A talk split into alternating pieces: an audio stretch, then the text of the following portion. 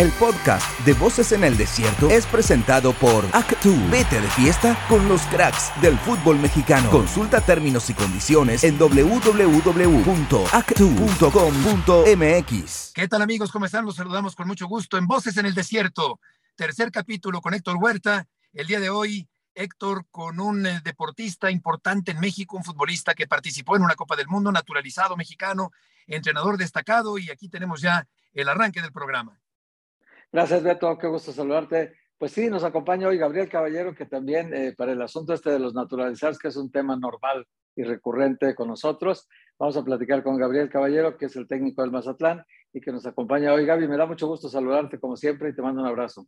Gracias, gracias. ¿Qué tal, Héctor? Un abrazo grande, un abrazo, Beto, y bueno, acá con todo gusto y de poder conversar un ratito, así que muchas gracias a ustedes. Al contrario, Gaby, muchas gracias por atendernos el día de hoy. Primero que nada, te preguntaría qué te pareció el desempeño de la selección mexicana contra Suecia. Me gustó, me gustó, creo que la selección jugó bien, eh, con, ese, con esa intención y, similar a lo que creo que va a pasar con, con Polonia, tomando la iniciativa de, del juego, teniendo opciones de gol. Eh, a lo mejor no fue certero para empezar ganando el partido y manejarlo de otra forma, pero creo que también cuando hicieron el gol hubo una buena reacción y bueno, el segundo gol este, viene de, una pelota parada, que creo que ahí es donde habrá que tener mucha atención en el partido con Polonia de la misma manera. Eh, creo que en ese sentido, creo que será una de las preocupaciones eh, que pueda tener la, selección. Por lo demás, creo que tuvo un buen funcionamiento, creo que eh, me gustan, hay jugadores que me gustan que cambian el ritmo, creo que Chávez ha sido una tal vez faltando una sorpresa, pero es un jugador que, que, es muy vertical, que te ayuda para defender, dinámico, intenso, la verdad que es un jugador muy completo, a mí me gusta mucho Chávez. Oye Gaby, me parece que hoy básicamente jugaron 10 de los que arrancarán contra Polonia, tal vez el Chucky Lozano arrancando en lugar de Antuna, pero básicamente el resto del cuadro creo que será el titular dado lo que, lo que tenemos ya muy poco tiempo para ver al equipo. Y el ambiente en México sigue siendo eh, pesimista, ¿no? no hay un gran ambiente de optimismo en México con respecto al futuro de esta selección. Eh, ¿Tú crees que este, este ambiente va a premiar a la selección o crees que ellos se van a mantener al margen de esto y van a dedicarse a trabajar esto? Porque faltan seis días para el partido de Polonia, que es un partido además, tú no sé qué piensas tú, me parece determinante para, para el curso que sigue el Mundial, ¿no? Sí. Sí, no, para empezar, yo creo que al margen de lo que se pueda, o, la expectativa o las perspectivas con las que se vea desde acá, con parte del, país o de los aficionados, eh, la selección está al margen, ¿no? Saben lo que tienen que hacer y, cómo tienen que jugar y no, no será una carga ni una responsabilidad mayor a la que ya tienen, no, no, no cambia. Yo sigo pensando y, yo soy optimista y, y a mí me gusta la selección, confío en la selección y creo que va a ser un, buen partido con Polonia. ¿Que es fundamental? Sí, creo que es el primer partido de un mundial, siempre es clave porque lo ganas y ya sabes probablemente qué necesites para los otros dos partidos. ¿no? Y si no se puede ganar, entra la, urgencia o la necesidad de, los próximos resultados. Pero yo tengo mucha fe, tengo mucha confianza, a mí me gusta la, selección. Eh, es esperar también, por supuesto, porque dependemos siempre de los jugadores. A mí, me toca estar de este lado como técnico y, dependemos de los jugadores, ¿no? Que estén inspirados, que estén eh, completos, que estén fuertes, que estén eh, eh, motivados y, bueno, ahí estará la clave. Hoy era un día clave para Raúl Jiménez para probarse físicamente después de tanto tiempo sin jugar, esta pubalgia que lo ha mantenido al margen de la selección mexicana y de la actividad competitiva. ¿Qué te pareció el desempeño de Raúl Gaby en el segundo tiempo del partido el día de hoy? Creo que por el tiempo que traía sin participar eh, o sin jugar, no se vio mal, pero claro, eh, todavía le, faltan algunos, eh, algunos aspectos, especialmente tal vez en la velocidad, en la, en la reacción, en la técnica. Eh, en la dinámica, pero eh, yo creo que uno como técnico sabe, no se va a perjudicar solo y sabe que si es un jugador importante para él, sabe que va a estar y, no sé si de inicio, pero eh, yo creo que confía mucho en, en, Raúl y, y, bueno, después se tomará la, mejor decisión, pero lo, lo, vi bien, lo vi apoyándose. Lo único que no me gusta es que a veces cuando se sale demasiado del área, a veces va a un costado, esa, eso, eso no me gusta tanto cuando, cuando pasa eso. pero él tiene que centrarse más en estar en el área, esperar los centros por los costados, de poder ser el, el pivodo que aguante la pelota, apoyarse y estar en el área. Entonces, eh, habrá, que, que ver la, decisión final para el día de, de Polonia. Oye, Gaby, eh, en el caso de, de, Raúl seguramente recibió el alta médica, pero luego hay lo que llaman ustedes el alta competitiva, es decir, que también ya esté listo para jugar un partido eh, con todos los grados de dificultades que te enfrenta el partido y con todos los riesgos que, te, que cada jugada te va implicando, ¿no? Eh, a la hora de buscar la pelota, no tienes que medir si te duele o no te duele, tienes que ir por la pelota simplemente. Eh, eh, ¿Cómo lo viste en ese sentido? ¿Está en una alta competitiva ya? Sí, no, no lo vi con temor, no lo vi con duda. le falta la fineza a lo mejor del juego y, y que con los entrenamientos se puede mejorar digo, no sé si, estará o no para, para, el inicio del partido, hay que ver cómo se sintió ahora después de, de, haber jugado 45 minutos, esos minutos cuánto lo ayudaron, cómo se sienta mañana después de haber jugado 45 y, y bueno, lo, lo, estarán analizando tanto el cuerpo médico como el cuerpo técnico. Gaby, ¿eh, ¿no crees que en lugar de todas estas preocupaciones a pocos días del Campeonato Mundial, se pudo haber incluido en la lista Santiago Jiménez, que atraviesa por un buen momento en el fútbol europeo? Eh, ese es, uno, es difícil. Yo, por un lado, no puedo ser objetivo porque, porque como saben, el Chaco estamos juntos claro. trabajando. Es mi amigo, eh, yo quiero mucho al Santi, lo conozco desde muy chiquitito y, y, a lo mejor objetivamente no lo puedo, no puedo opinar sobre, sobre, sobre ese caso. Lo demás es, eh, uno como técnico hay veces que no nos van a entender cosas o que eh, no van a saber por qué se hacen y, y tal vez una explicación tampoco eh, la, la, la se aceptaría ¿no? o se entendería. Eh, yo creo que por algo eh, lo, hace el técnico y como dije antes, no, un, técnico no busca perjudicarse y decir, ah, voy a llevar estos que, son, que están mal o, o que juegan mal, ¿no? por algo lo, lo, lo, hace. Entonces, yo creo que las decisiones y los gustos sí son diferentes de todos.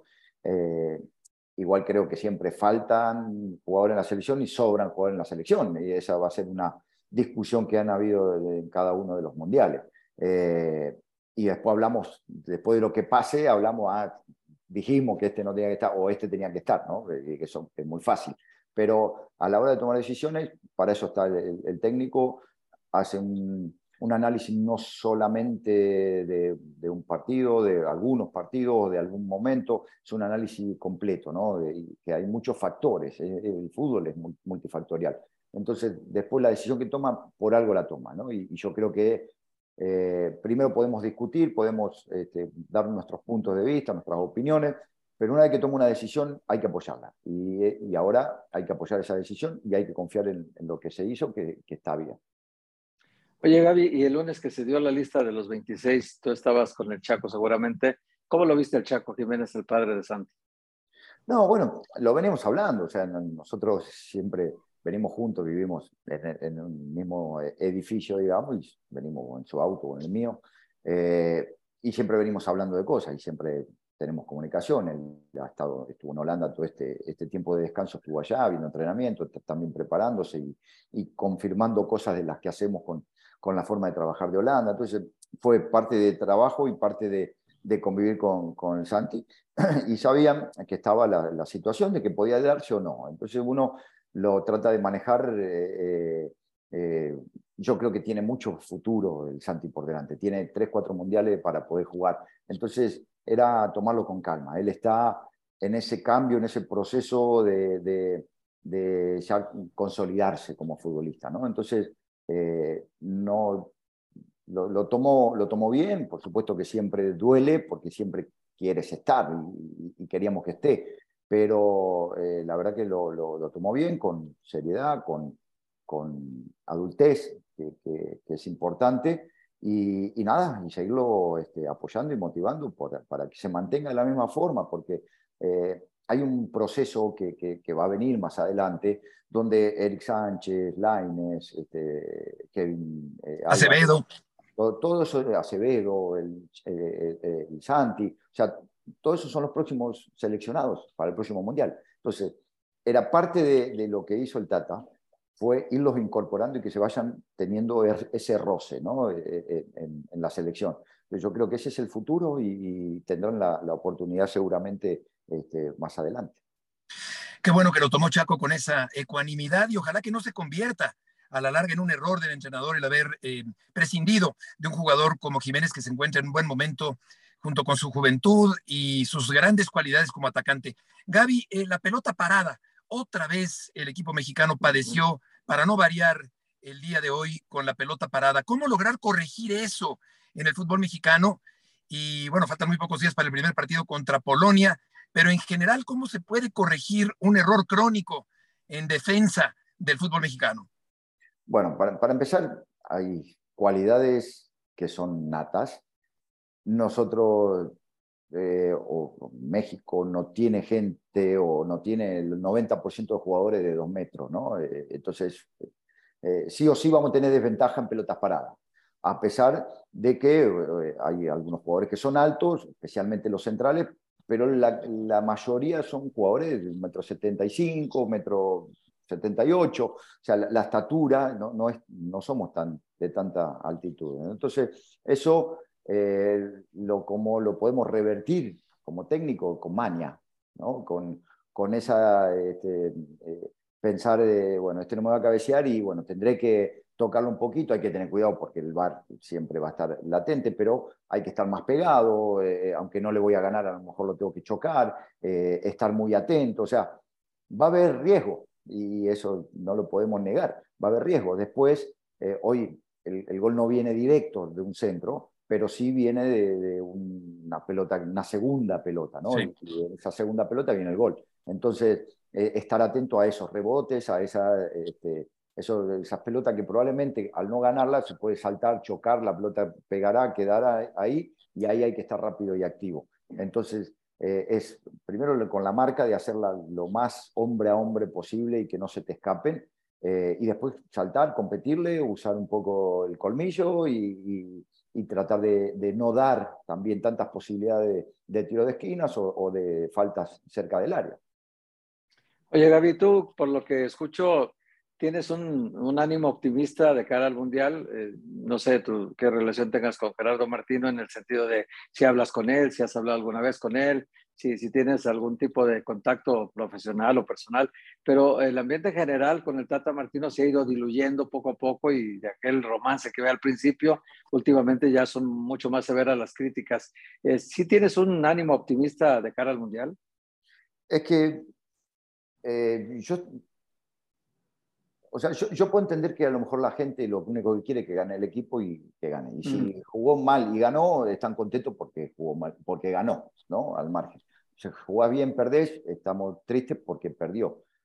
Yo que vivo en el día a día en el fútbol y con equipos y con todo, sé que no es así de sencillo ganar o perder y que sabemos que hay muchas cosas que pasan, ¿no? que, que un jugador puede estar eh, con algún problema externo o puede estar en una baja de juego o puede venir una lesión o puede tener un dolorcito, que en definitiva nosotros dependemos de los jugadores. La materia prima son los jugadores. Si los jugadores están bien, vas a poder sacar el máximo jugo posible porque los jugadores están bien. Cuando no están bien, tratas de sacarle el máximo jugo, pero probablemente no, no puedas porque no están al 100%. Eh, mantuvo prácticamente un, mismo estilo siempre y hubieron buenos y malos momentos de la selección. Ahora lo que confiamos es que en, estos, en este último tiempo, después que se terminó la eliminatoria hasta ahora, es que los jugadores retomen su nivel del que había tenido ese bajón, porque los jugadores van, van, van, van, van, un momento que bajan, bajan, bajan, y después tienen que volver a subir. Entonces nos tocó esa etapa, en, en un ciclo de cuatro años va a pasar, ¿no? Va a pasar. Eh, entonces yo confío en eso. Yo creo que el Tata es un técnico que tiene muy claras las ideas y que sabe, eh, tiene gran experiencia, ha manejado equipos de, jugadores de mucho nombre, ha manejado, este, ya tiene experiencia mundialista. Entonces yo sí confío. Yo que si tengo relación, jugamos juntos, fuimos compañeros en Newell en los inicios, eh, que hablábamos en algunos tiempos hablábamos, yo fui a Barcelona cuando él fue, era técnico de Barcelona y estuve varios, varias semanas eh, eh, eh, con él. digamos que cuando también traje a Jorge Pautazo de auxiliar, hablé con el Tata, para, que había sido su auxiliar durante 15, 17 años, aunque Pautazo había sido compañero mío también en Argentina y, somos amigos. Con el Tata hace bastante que no hablo, o sea, hace mucho, desde que llegó, sí que hablamos una que otra vez, pero después ya no, no, no volvimos a, comunicarnos. Igual está rodeado de mucha gente que conoce el fútbol mexicano, que, que, ha estado en el fútbol mexicano, entonces eh, tampoco eh, eh, necesita hablar mucho conmigo, ¿no? Entonces, no, no, no, me parece que está bien, pero sí, sí a mí me gusta, me gusta su filosofía, su metodología, su estilo, me gusta mucho escucharlo, es un tipo muy claro para hablar. Pero cuando tenemos de mal a alguien, seguramente nada nos va a parecer. Entonces, eh, también pasa por el, sentir que tengamos cada uno sobre esa persona. ¿no? Eh, yo sé que, que durante todo este ciclo han habido momentos malos, el equipo ha jugado mal, eh, ha bajado de juego, han habido otros muy buenos. Entonces yo tengo confianza de que el jugador mexicano va a estar bien para el Mundial y que lo va a conducir el Tata correctamente. Estamos en Voces en el Desierto. Hacemos una pequeña pausa y volveremos con Gabriel Caballero.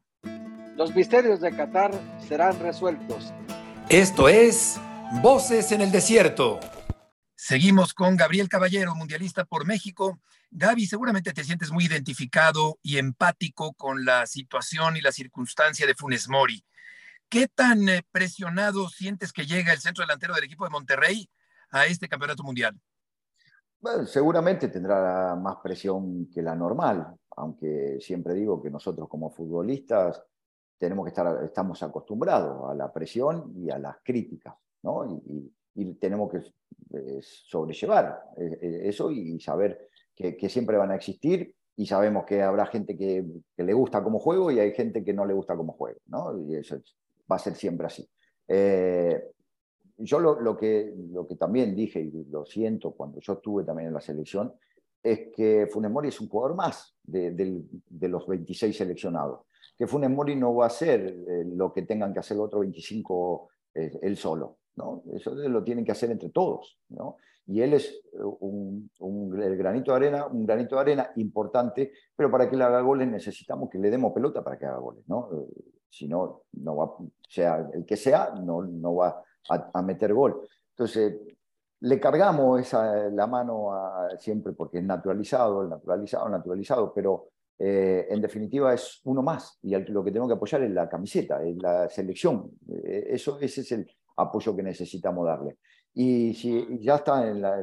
Eh, y, volvemos a lo mismo de antes, podemos hablar, dar opiniones de estar de acuerdo o no, pero una vez que ya está los 26 de la selección y está Funemori, Funemori es uno más, entonces tenemos que apoyarlo porque lo necesitamos, lo necesitamos que esté bien. Entonces hay que apoyarlo y hay que, ya cuando termine el Mundial diremos, no merecía, sí merecía, eh, lo hizo bien, lo hizo mal, pues lógico. Pero hoy por hoy tenemos que estar con la selección y tenemos que apoyar las decisiones que ya se tomaron, ya no hay, no hay regreso, no se puede hacer nada para atrás. Entonces solamente es mirar para adelante. Gaby, y en el caso tuyo, cuando te convocaron eh, también hoy, hoy a la distancia, poniéndote un poco en la piel de, Funes Mori ahorita, a la distancia que ya pasaron ya 20 años, tú, tú eh, en este momento dices, ¿valió la pena eh, correr este riesgo, toda la crítica que hubo en su momento y todo, ¿valió la pena por la experiencia que viviste? Es que para mí nunca fue ningún sacrificio ir a la selección. Entonces, para mí fue un honor y fue un orgullo y, lo, y siempre lo dije y lo voy a seguir diciendo. Eh, ahora estuve en Argentina y me preguntaron de lo mismo y yo defiendo a México. Yo, a ver, tengo 51 años y hace 28 que vivo en México, ¿no? Entonces, eh, y viví 21 en Argentina. Entonces, eh, porque de otros dos que viví en Chile. por eso no daban los números. Pero, este, o sea, yo tengo más años de vivir en México que, que, en Argentina. No dejo de ser argentino, porque tampoco digo, no, a Argentina le hago la cruz, no, para nada tengo mi familia, tengo mi mamá, mis hermanos. O sea, yo me considero uno más. Cuando yo fui a la selección, las críticas nunca fueron, eh, a mí no me dolían las críticas, al contrario, creo que fueron importantes y las acepto. Eh, tampoco fue, eh, fue como un sector sí, un sector no y un sector que ahí, bueno, veremos qué pasa, ¿no? Pero la gente a mí siempre me hizo sentir uno más. A mí la gente nunca me reprochó nada. O sea, la, la, afición, el público.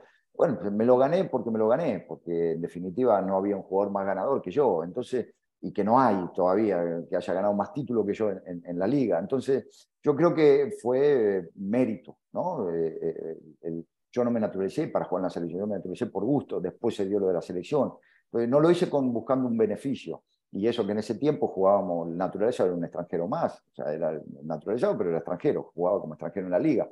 Eh, entonces, la verdad, yo siempre me sentí, me han, hecho sentir bien los compañeros de la selección, el cuerpo técnico, hasta el día de hoy la misma gente, cuando me saludan, siempre se acuerdan de que jugué en la selección y me, tratan de, y me lo hacen sentir como apoyo, ¿no? Entonces, eh, la verdad, yo no, no, no, no, puedo quejarme y como te digo, eh, siempre las críticas, hay críticas constructivas que te ayudan a crecer, que te ayudan a aprender, eh, y yo siempre las he aceptado. Yo nunca he peleado ni discutido con nadie sobre un punto de vista, porque después volvemos a lo mismo. El gusto de cada uno es diferente y tenemos que entender que es diferente. Gaby, eh, yo tengo la impresión de que la convocatoria de Funes Mori, por muy bien que le vaya en el Mundial, que lo deseamos, no deseamos lo contrario, pero siento que es una solución un poco engañosa, como que es un espejismo eh, el colocar a un delantero naturalizado, porque de cierta forma refleja que no hay un nativo que puede ocupar ese puesto, ¿no? En este sentido, yo te preguntaría, eh, por muy bien que le vaya a Funes Mori, ¿qué tanto es eso la solución del fútbol mexicano? No, pues no, es que sea una solución, yo creo que es una alternativa, pero o sea, han habido etapas, ¿no? del 2002 hasta ahora, que han pasado cinco mundiales, eh, hubo después del 2002, que fui yo, el 2006, 2010, fueron también naturalizados. Después hubieron dos mundiales, creo que no fue ningún naturalizado. Entonces, a veces son camadas, ¿no? O, camadas de, jugadores que salen y, no es necesario, o no, no que no sea necesario. O hay otros que puede competir o que puede estar mejor. Eh, hoy está entre la duda con algunos jugadores que vienen en proyección, que vienen en, en crecimiento, que a lo mejor todavía según el pensamiento de cada quien, no están todavía para, para, la selección o para el Mundial. Entonces, digamos que eh, el tiempo irá cambiando. A lo mejor el próximo Mundial tenemos este, tres eh, centrodelanteros extraordinarios mexicanos y que creo que, que va por ese camino. Normalmente en México tenemos muchos centrodelanteros extranjeros. La mayoría de los equipos tienen eh, centrodelanteros extranjeros. Entonces, es difícil poder valorarlo. Entonces, hoy que se va Santi para, a, eh, Holanda, que se va, eh, que Jiménez Raúl está en, Inglaterra. Bueno, son centros delanteros que todavía tienen, bueno, de Santi ni hablar, pero que tienen una proyección, un futuro, una proyección de que cada vez este, pueden haber más centros delanteros. Eh, por eso digo, después pasa por la característica, a lo mejor el, la, característica de Raúl, que es su jugador ideal, el más parecido eh, en este momento o en este tiempo, en este ciclo, fue Funes Mori. Y, bueno, si eso es la, oportunidad que se le presentó a, Funes Mori y, bueno, ha metido goles. ya no puede, tampoco podemos decir que no, que, no ha hecho nada, ¿no? sino ha metido goles también. Oye, Gaby, ya como entrenador, pues no puedes dejar de, leer los partidos como entrenador. Eh, en el caso del Chicharito Hernández, de esta polémica que se desató tres años, eh, tú justificas eh, la sanción tan severa de sacarlo prácticamente de una Copa del Mundo porque competitivamente estaba haciendo goles en su equipo, eh, creo que estaba haciendo más goles que los otros centros delanteros mexicanos, pero tú justificas por una indisciplina una sanción tan severa como dejarte fuera de la Copa del Mundo. Mira, volvemos a lo mismo que, dijimos antes. Hay veces el fútbol no es solamente el hacer goles. ¿no? Sí, es parte. Y para el hincha lo único que le importa es eso. Pero después tenemos que manejar otras circunstancias, otras cosas que, pasan y que las pueden entender o no, pero que así te tienes que manejar.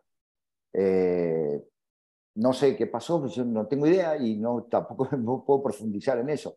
Lo que yo creo que nosotros como técnicos no buscamos perjudicarnos, pero sí buscamos que, que ser ejemplo en cosas y, eso tenemos que transmitirse a los jugadores. Y ahí está la importancia de que a lo mejor lo que haya pasado, ¿no? la verdad no tengo idea. En este caso hubo ejemplaridad por parte de la Federación Mexicana de Fútbol, concretamente el entrenador que aplicó el reglamento a rajatabla y dejó fuera por una indisciplina a Javier Hernández. Por último, Gaby, de mi parte, con todos los antecedentes del buen torneo de Martín, el torneo que no fue muy bueno de Funes Mori, la lesión de Jiménez con J, la ausencia de Jiménez con G, ¿Cuál debe ser la delantera, a tu juicio, el próximo martes contra Polonia? Bueno, no. es que, es no. es que eso son, consejos, opiniones que no, no me gusta meterme. Pero eh, yo creo que debe estar entre el Chucky y, por la derecha y este, eh, Alexis Vega por la, por la izquierda. Eh, y, de, y de nueve entre Funemori y, y, Henry, ¿no? Que, que, creo que están físicamente mejor. Mejor que Raúl, claro. Entonces, yo creo que a lo mejor puede pasar. Por ahí va la cosa. Probablemente pueda pasar por ahí. ¿Y cómo, y cómo ves tú, eh, de cara ya al Mundial, Gaby, cuál posibilidad te parece más cercana? ¿Que México avance en la primera ronda y podamos llegar al quinto partido? ¿O que México se quede en la primera ronda y por primera vez en ocho mundiales no califiquemos? No, yo, yo creo que va a pasar la primera ronda. Yo sí creo que va a pasar la primera ronda. Después no sé qué va a pasar, porque después siempre te, puede tocar un partido muy difícil. No como el que nos tocó en el 2002, que fue muy difícil, pero que ese era, ese era el quinto partido. Pero este, creo que eh, lo, principal es pensar en los primeros tres. Ya después eh, se analizará, se verá y se, y se, según el, rendimiento, el, el, estilo, la forma en la que juegue la selección y, los resultados te pueda eh, eh, generar más, eh, más ambición o, más este, positivismo ¿no? para ese quinto partido. Héctor, ¿quieres decir algo más? No, le agradecerle nada más a Gaby que nos haya acompañado porque en este tercer programa de Voces en el Desierto no queremos predicar en el desierto, por eso es que nos interesa mucho conocer los conceptos de gente como Gaby, una gente de fútbol muy estimada por nosotros, muy querido, y que además ha sido eh, como futbolista un ejemplo muy importante y como técnico todavía estamos esperando eh, eh, estos grandes logros que seguramente Gaby va a tener como, entrenador, porque es una gente que, que, lo merece, que le vaya muy bien. Sin duda, sin duda. Gaby, muchas gracias por acompañarnos el día de hoy. gracias a ustedes, Beto, Héctor, un abrazo grande y ahí estamos cuando gusten para seguir conversando. Cuídense mucho. Que te vaya muy bien. Gabriel Caballero en Voces en el Desierto. Hasta mañana. El podcast de Voces en el Desierto fue presentado por Actu. Vete de fiesta con los cracks del fútbol mexicano. Consulta términos y condiciones en www.actu.com.mx.